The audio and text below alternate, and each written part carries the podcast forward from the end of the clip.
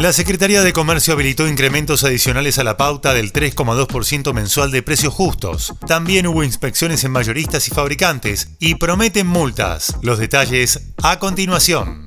Soy Fernando Bolán y esto es Economía al Día, el podcast de El Cronista, el medio líder en economía, finanzas y negocios de la Argentina. Seguinos en nuestro canal de Spotify y escuchanos todas las mañanas.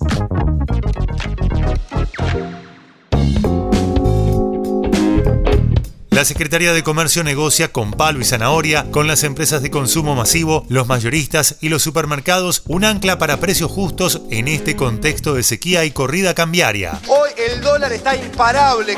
No es fácil lo que le toca al secretario Matías Tombolini. Los precios acordados se cumplen en supermercados y grandes cadenas, donde las ventas aumentan y la disponibilidad de mercadería se complica. No hay precio porque el dólar se fue por la nube.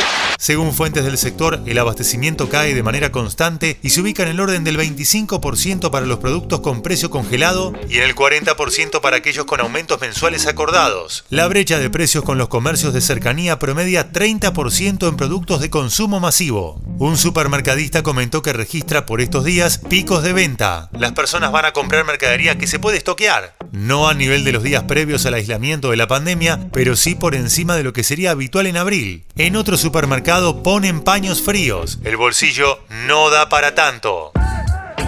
En los últimos días, la Secretaría de Comercio realizó inspecciones en supermercados mayoristas que tienen acuerdos de precios justos. En las dependencias oficiales creen que las empresas prefieren pagar o judicializar la sanción administrativa antes que cumplir con el acuerdo. Por otro lado, la disparidad de precios con almacenes y autoservicios, lejos del radar oficial, aumenta. Comercio recibió a representantes de estos negocios de origen chino en los últimos días, pero encuentra que la falta de representatividad impide sumarlos a precios justos y garantizar el cumplimiento de los acuerdos. Tiene que avisar nosotros primero. ¿Por qué? ¿Por qué? No hay por qué.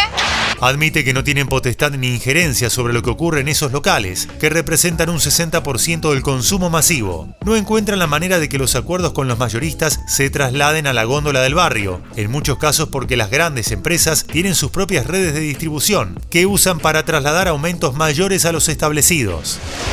Sin embargo, la posición negociadora continúa. La Secretaría de Comercio habilitó aumentos puntuales de hasta 6% mensual adicional a la pauta del 3,2% en algunos productos que los proveedores marcan en situación crítica.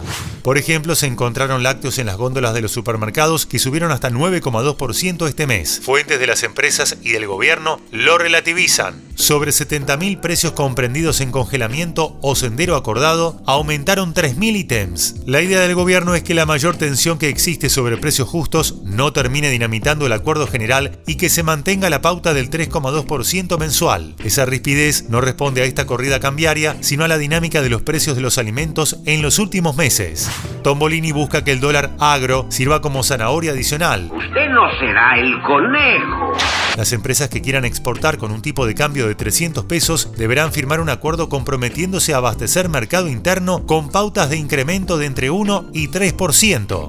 Hasta el momento se firmaron más de 170 acuerdos de precios sobre 600 solicitudes efectuadas por las compañías. Muchas de ellas se rechazaron por errores subsanables y se avanzará en los próximos días. La batalla, dicen, se centrará en el aceite de girasol. Esto fue Economía al Día, el podcast de El Cronista.